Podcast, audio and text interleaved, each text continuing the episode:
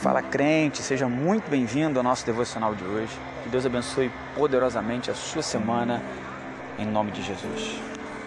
Livro do Gênesis, capítulo 1, os dois primeiros versículos do primeiro livro da Bíblia. O texto diz: No princípio, criou Deus os céus e a terra, e a terra era sem forma e vazia, havia trevas sobre a face do abismo. O Espírito de Deus então pairava, se movia sobre a face das águas.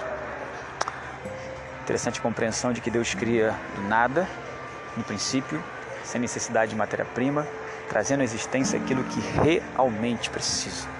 Mas o mais interessante nesse aparente caos é a presença tranquila, sempre presente e sempre tranquila da poderosa pessoa do Espírito Santo de Deus. A terra que é sem forma e vazia, que é um caos, que tem trevas sobre a face do abismo, deixa de ser um caos no momento onde o Espírito paira, onde o Espírito se move, onde o Espírito se mexe, onde o Espírito cuida.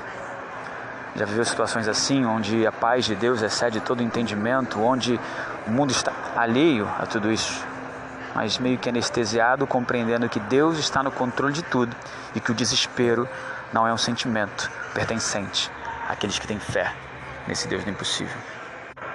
A certeza que o texto do Gênesis traz para nós logo no início da Bíblia é que caos só é caos para quem não tem o cuidado do Espírito Santo de Deus. Independente do ambiente, independente da circunstância, creia que a presença do Espírito Santo, do Espírito Consolador de Deus, traz luz, graça, misericórdia, conforto e cuidado.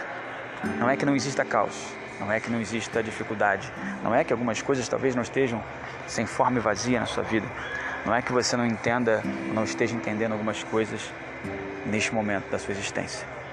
Mas você precisa, além disso, compreender que o Espírito de Deus, mesmo que estava lá no Gênesis, pairando, se movendo, cuidando e criando, é o mesmo que está hoje habitando dentro de nós para trazer conforto, graça, cura, milagre e misericórdia.